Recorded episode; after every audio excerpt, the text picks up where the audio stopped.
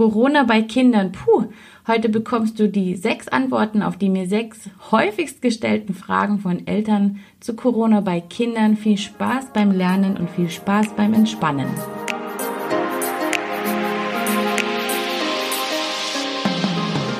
Hallo und herzlich willkommen beim Familienpodcast Gesund und Glücklich mit Dr. Mami. Ich freue mich wahnsinnig, dass du dabei bist.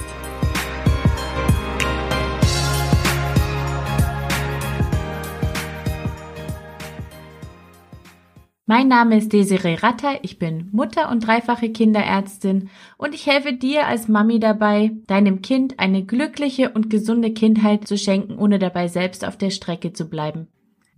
Die kommenden Tage wird es hier auf meinem Kanal Gesund und Glücklich vor allem zum Thema Corona bei Kindern gehen. Ich bekomme unzählige Fragen, wirklich jeden Tag von Kindern beziehungsweise Eltern aus der ganzen Welt und ich habe mir gedacht, ich nehme mir jetzt mal Zeit, auf diese Art und Weise alle Fragen zu beantworten. Und ähm, ich hoffe, dass ich damit viele, viele Eltern erreichen und entspannen kann. Ähm, und ich möchte mich wirklich darauf fokussieren, über Themen zu sprechen, die Eltern wirklich berühren.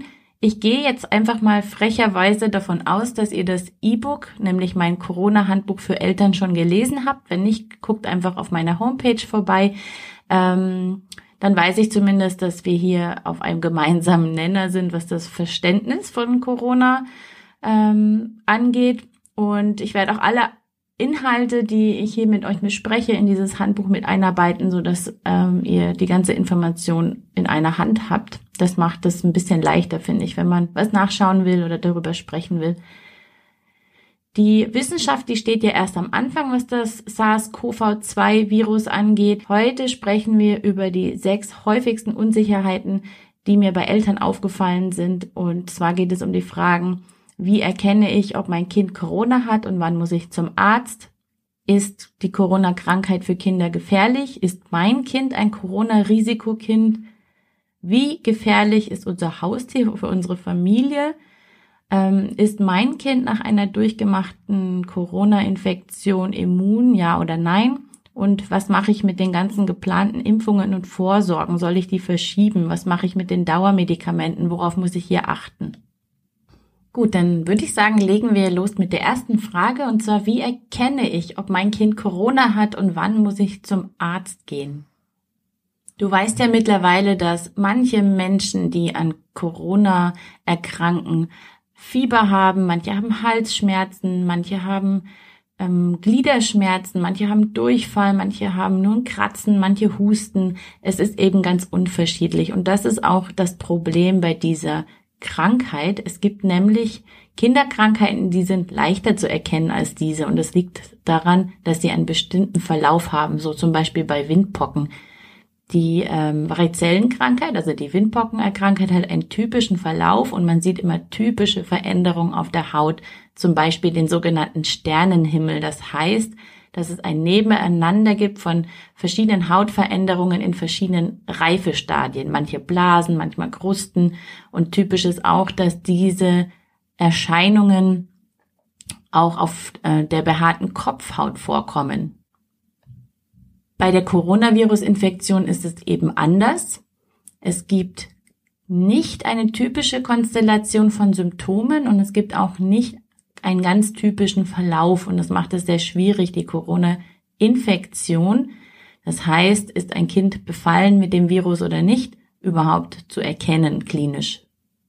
Das heißt, dass ein Kind, das Schnupfen hat oder ein bisschen Halskratzen oder ein bisschen Hüsteln, kann natürlich theoretisch eine SARS-CoV-2-Infektion haben. Eher wahrscheinlich ist es momentan, dass es sich eine der vielen anderen hunderte Viren eingefangen hat, die Atemwegsinfektionen macht.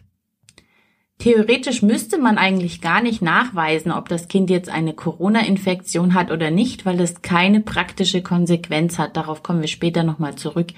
Die meisten von euch wissen mittlerweile wahrscheinlich, dass die Corona, die Corona-Infektion für Kinder in der Regel ungefährlich ist. Das heißt, theoretisch muss man gar nicht nachweisen, hat das Kind jetzt eine Corona-Infektion oder nicht, weil das keine praktische Relevanz hat. Das heißt, man muss kein bestimmtes Medikament danach geben und kann einfach abwarten, wie der Verlauf weiterhin ist.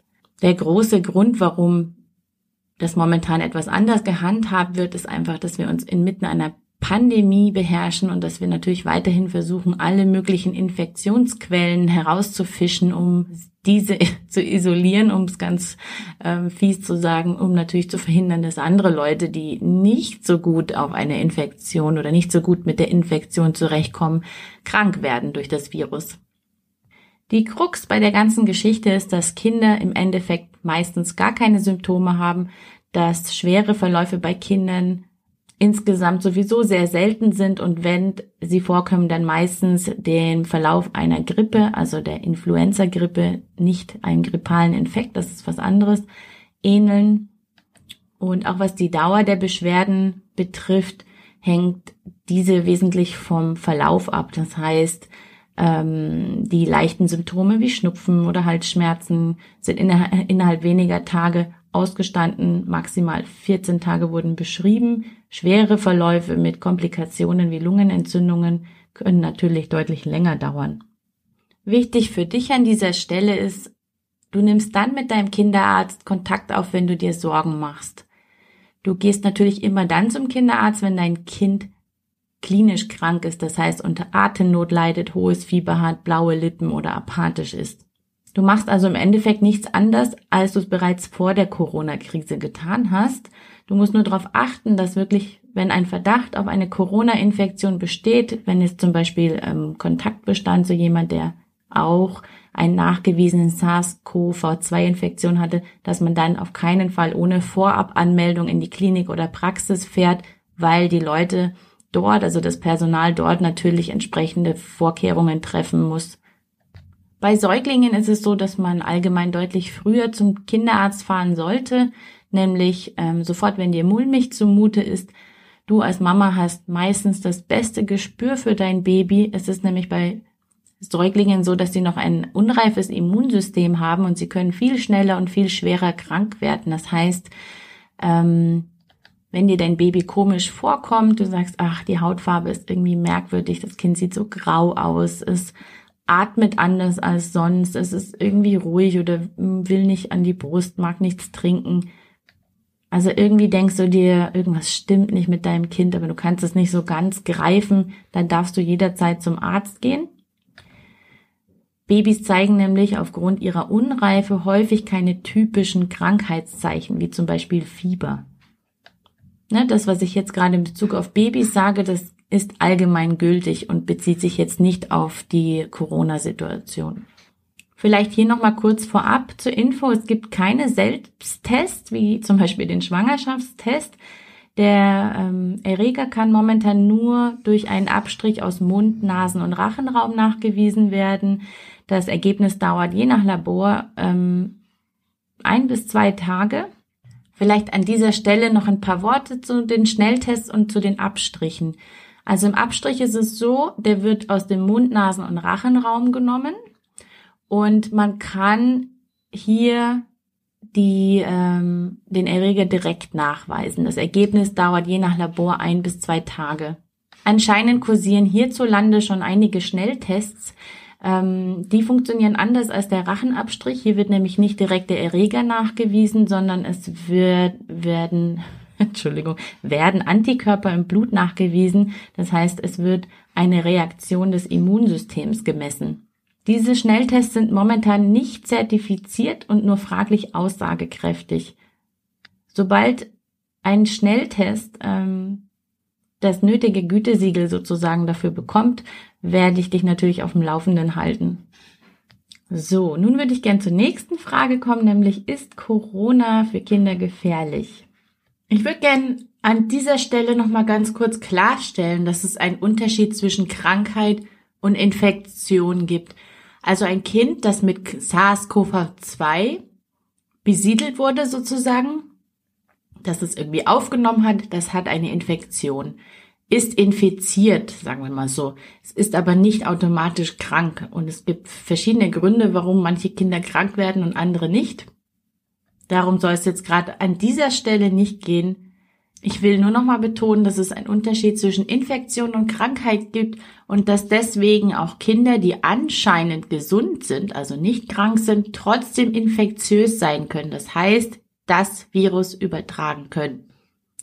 Die nächste Frage ist ja auch, ähm, wann ist ein Kind überhaupt krank? Ne? Ist es krank, wenn es sich krank fühlt? Ist es schon krank, wenn es einen Schnupfen hat? Für andere Eltern ist das Kind erst krank, wenn es starkes Fieber hat. Also da ist die Wahrnehmung von Kind zu Kind unterschiedlich und auch von Eltern zu Eltern. Wenn wir uns jedenfalls die Datenlage anschauen, dann ist es so, dass nur zwei Prozent der deutschen Kinder durch das SARS-CoV-2 tatsächlich auch krank geworden ist. Das deckt sich auch ungefähr mit den weltweit erhobenen Daten. Man geht davon aus, dass von den infizierten Erwachsenen ungefähr 20 Prozent keine Symptome zeigt, während es bei Kindern 95 Prozent der infizierten Kinder sind, die keine Symptome zeigen. Das ist natürlich auch ähm, sehr, sehr schwer, sowas ganz genau anzugeben, da wir ja gar nicht wissen, wie viele Erwachsene überhaupt infiziert sind. Fakt ist aber auch, dass lebensbedrohliche Verläufe unter 30 Lebensjahren eigentlich kaum vorkommen. Und bei den Erwachsenen ist es leider so, dass Männer von schweren und tödlichen Verläufen im Erwachsenenalter deutlich häufiger betroffen sind. Im Kindesalter sieht man eine ganz, ganz leichte Jungenwendigkeit. Ich hatte mir jetzt überlegt, ob ich die bisher erhobenen Daten zu Covid-19 bei Kindern hier äh, an dieser Stelle nochmal reinbringe, weil ich ein bisschen Sorge habe, dass äh, du dir nur die Zahlen anschaust und vergisst, dass sie in einem Gesamtkontext zu sehen sind. Aber ich möchte ja hier aufklären. Also tue ich die Daten jetzt an dieser Stelle rein. Ich bitte dich aber, das äh, in Hinblick darauf berücksichtigen, dass 95 Prozent der Kinder überhaupt keine Symptome hat. Und bei denen, die Symptome haben, sind schwere Verläufe sehr selten. Und zwar steht in der letzten Monatsschrift für Kinderheilkunde, Stand 31.03.2020, dass das mediane Alter der Fallserien zwischen zwei und sieben Jahren lag und dass der Anteil bei Säuglingen ungefähr bei 18 bis 45 Prozent lag. Die häufigsten Symptome, von denen berichtet worden sind, waren Fieber und Husten. Und beim großen Teil dieser Kinder waren in 40 bis 100 Prozent sogar Veränderungen im CT zu sehen, die eine Lungenbeteiligung bestätigt haben. Also nochmal, 95 Prozent der Kinder zeigt keine Symptome. Von denen die Symptome zeigen, haben nur 8 Prozent schwere Verläufe gezeigt und es gab unter diesen zwei Todesfälle. Die meisten der Kinder, die überhaupt Symptome gezeigt haben, haben eine Vorerkrankung gehabt. Bisher sind nur neun Prozent der Kinder, das sind drei Kinder gewesen, auf der Intensivstation gewesen. Also nochmal zusammenfassend, Kinder erkranken viel, viel seltener an Covid-19 und wenn sie krank sind, gibt es kaum schwere Verläufe. Sie müssen seltener ins Krankenhaus und werden kaum auf die Intensivstation genommen. Die Sterblichkeit der Kinder liegt fast bei Null und es sind viel weniger Kinder an Covid-19 gestorben als an der Grippe. Und das betone ich deswegen nochmal, weil viel, viel weniger Eltern auch Angst haben vor der Grippe und es liegt einfach daran, dass das schon so was Normales ist. Also wenn jährlich die Grippe ausbricht, ist es nichts, was uns Angst einflößt, weil wir es einfach schon kennen. Es sieht also momentan so aus, dass es das Virus gut mit den Kindern meint. Das betrifft übrigens auch die Schwangeren. Und warum das genau der Fall ist, das weiß man nicht. Es kann daran liegen, dass Kinder seltener schwerwiegende Begleiterkrankungen haben. Es könnte auch daran liegen, dass die Zellen der Atemwege der Kinder, an die sich die Viren ja anheften müssen, gewisse Strukturen noch nicht aufweisen, die aufgewiesen werden müssen, damit das Virus eindringen kann in die Zellen. Es gibt auch Theorien, die sagen, dass die Kinder, die Atemwegen der Kinder sowieso mit so vielen ähm, Erregern besetzt sind, die praktisch dort Stellung halten und natürlich versuchen, fremden Viren das Leben schwer zu machen. Also es gibt viele Theorien und es wird auf jeden Fall noch geforscht und es bleibt spannend. Die dritte Frage, die wir noch gern klären möchten, ist, ob ein Kind oder überhaupt ein Mensch, der eine Coronavirus SARS-CoV-2 Infektion hatte, nach der Infektion immun ist. Das bedeutet, kann ich mich als Elternteil entspannen, ähm, wenn mein Kind an SARS-CoV-2 beziehungsweise dadurch infiziert worden ist oder muss ich auch nach überstandener Infektion um mein Kind bangen? Kann es wieder krank werden? Immun zu sein bedeutet nämlich, dass man nach einer durchgemachten Krankheit oder Infektion, also man muss nicht unbedingt krank dafür sein, nicht nochmal oder nur ganz milde durch den gleichen Erreger krank werden kann. Und wie das momentan beim Coronavirus der Fall ist, ist leider unklar. Es würde natürlich viele Menschen entspannen, wenn man wüsste, dass man danach immun ist, weil diese Menschen dann sich deutlich freier umherbewegen könnten.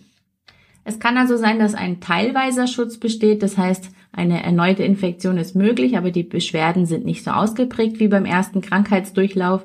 Es ist auch nicht klar, ob diese Immunität nur einige Monate oder vielleicht Jahre oder ein ganzes Leben lang anhält. Hier warten wir weiterhin auf wissenschaftliche Ergebnisse und natürlich den bisher noch ausstehenden Langzeiterfahrungen, weil das Virus ja relativ ähm, neu ist. Bei der Influenza-Grippe ist es zum Beispiel so, dass sich das Virus ständig verändert. Das heißt, je nachdem, wie stark diese Veränderungen sind, kann der Körper, der bereits Influenza hatte, das Virus gerade noch nur teilweise oder gar nicht mehr erkennen.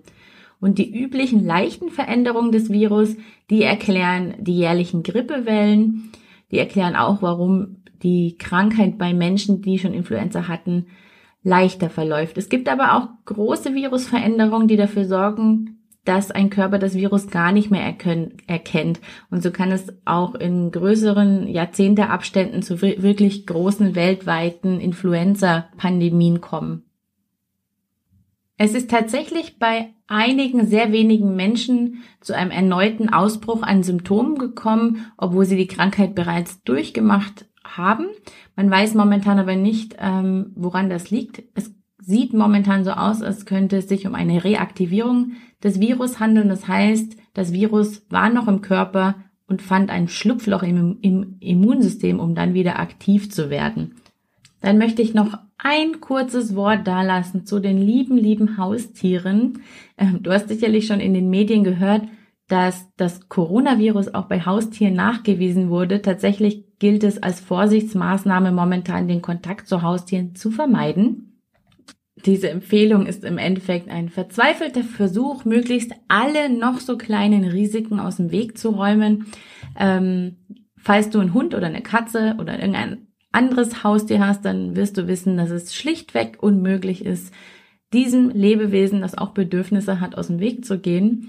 Aber so ist momentan die Empfehlung, Vorsicht, Vorsicht, wie an allen Ecken. Ähm, wie ich bereits eingangs in meinem Handbuch erwähnt habe, sollte man mit den Meldungen der Medien allgemein sehr vorsichtig sein. Mit den Coronaviren bei Haustieren sieht es nämlich so aus. Ähm, die Coronaviren sind eine große Familie aus Hunderten von Viren mit bestimmten Merkmalen und die kommen vor allem im Tierreich vor. Dass Tiere also mit einem Coronavirus infiziert sein können, ist längst überhaupt nichts Neues. Zu dieser riesengroßen Coronavirus-Familie gehören sieben Coronaviren-Mitglieder, die auch Menschen infizieren können. Und das SARS-CoV-2 darunter ist eben eines davon und es ist neu.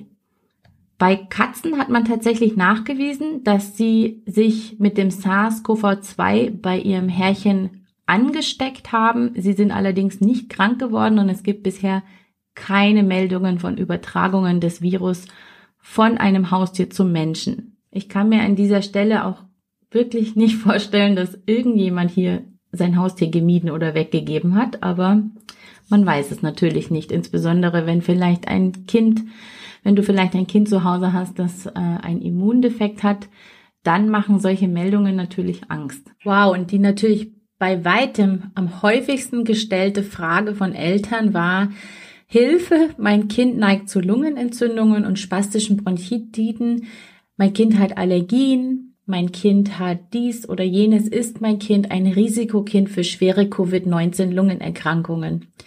Ich will an dieser Stelle schon mal ganz am Anfang sagen, unser Immunsystem ist ein Wunder. Es kann verschiedenste Infekte sogar gleichzeitig eindämmen und meistens einen gesunden Ursprungszustand wiederherstellen. Es gibt aber Risikogruppen, was die Corona-Erkrankung angeht, die ganz klar definiert sind, beziehungsweise so ganz klar eben doch nicht, weil nicht ähm, jeder Mensch in Schubladen auch krankheitstechnisch gesteckt werden kann.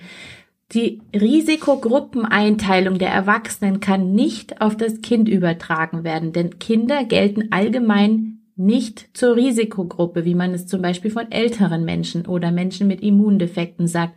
Es ist aber natürlich schon so, dass es Kinder gibt, Kinder gibt, bei denen das Risiko für einen schwereren Verlauf der SARS-CoV-2-Infektion ähm, erhöht ist. Sprich, dass, dass die Wahrscheinlichkeit für schwere oder gefährliche Verläufe erhöht ist. Und zwar gehören dazu zum Beispiel Kinder mit angeborenen Immundefekt. Das heißt, wenn ein Immunfehler vorliegt, der kann angeboren sein, der kann aber auch erworben sein, wie bei einer Leukämie zum Beispiel oder nach der Einnahme bestimmter Medikamente. Dann ist dieser Balanceakt zwischen Krankwerden und Gesundwerden gestört. Und für Kinder mit einem Immundefekt kann jeder eigentlich harmlose Schnupfen beziehungsweise der Erreger, der diesen Schnupfen ausgelöst hat, lebensgefährlich sein. Das heißt, Kinder mit einem Immundefekt können an Erregern sterben, die bei gesunden höchstwahrscheinlich nicht mal überhaupt Symptome auslösen. Es muss aber nicht immer nur ein Immunfehler vorliegen, so dass ein Kind eventuell ein erhöhtes Risiko für einen schwereren Verlauf hat. Es gibt auch andere Erkrankungen, die den kindlichen Körper so belasten, dass seine natürliche Abwehr dadurch eingeschränkt wird. Dazu gehören zum Beispiel schwere Herzfehler oder schwere Grunderkrankungen, die die Lungenfunktion stark beeinträchtigt haben. Und nun zur Frage, was ist mit den Kindern, die eine Schwachstelle in den Atemwegen haben, wie es viele Eltern gerne sagen, die zum Beispiel Asthma haben, wiederkehrende Bronchitiden. Was ist mit diesen Kindern?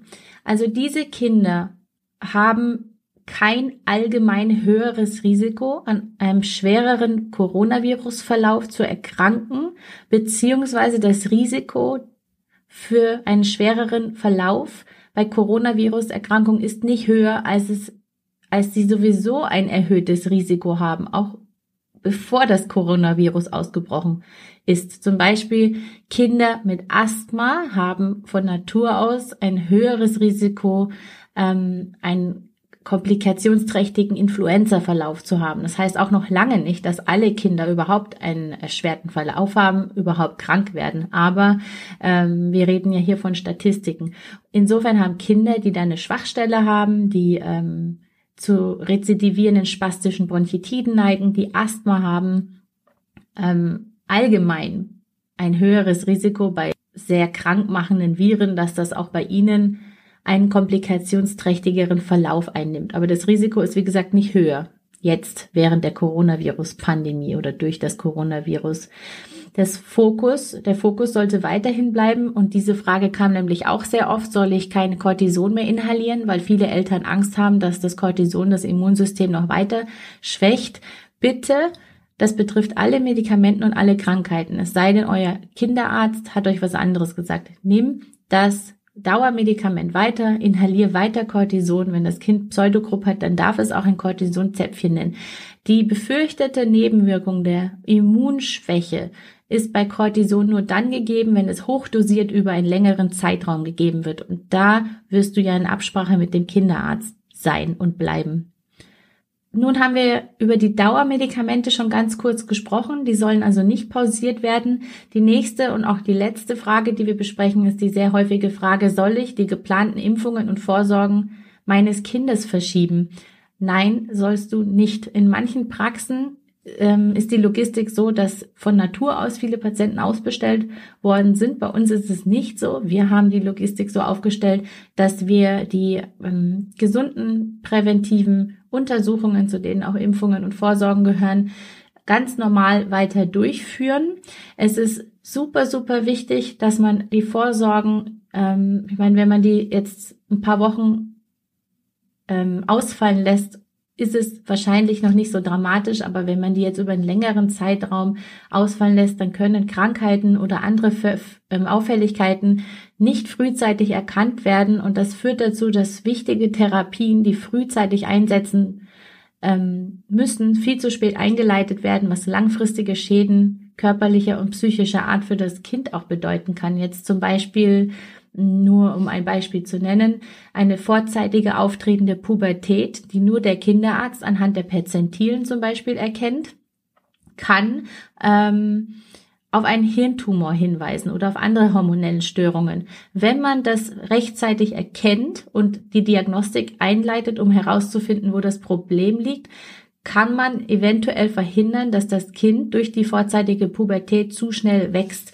Das heißt, die Kinder sind sehr früh sehr groß, aber die hören dann, wenn andere Kinder anfangen zu wachsen, hören die praktisch auf zu wachsen und haben dann eine Endgröße von, sagen wir mal, 1,50 Meter. Und was das langfristig bedeutet, kann man sich vorstellen für das Kind. Nicht nur körperlich, sondern vor allem auch psychisch. Also Vorsorgen haben eine Funktion und sollten bitte nicht ausgelassen oder nicht, zumindest nicht viel zu spät nachgeholt werden, weil es einfach wichtig für die Gesundheitsprävention deines Kindes ist.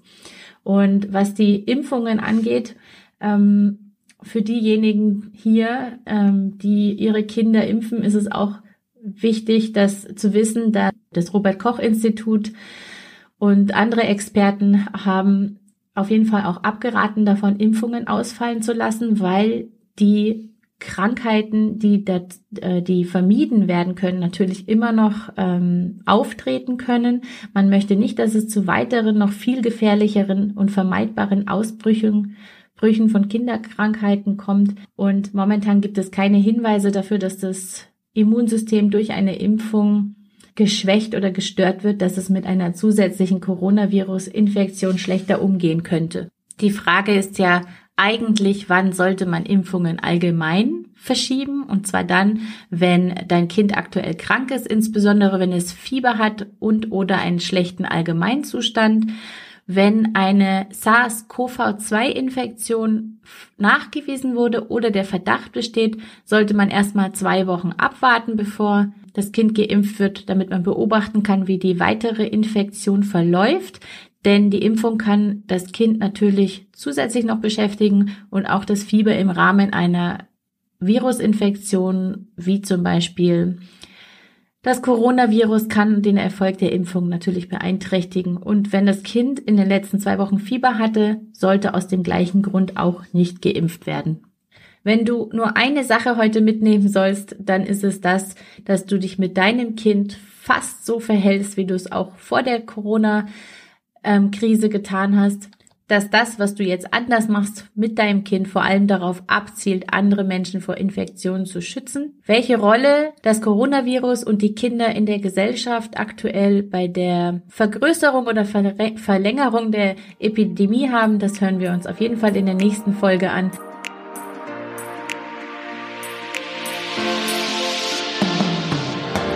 Das war's für heute beim Familienpodcast Gesund und Glücklich mit Dr. Mami und ich freue mich auf das nächste Mal. Ciao!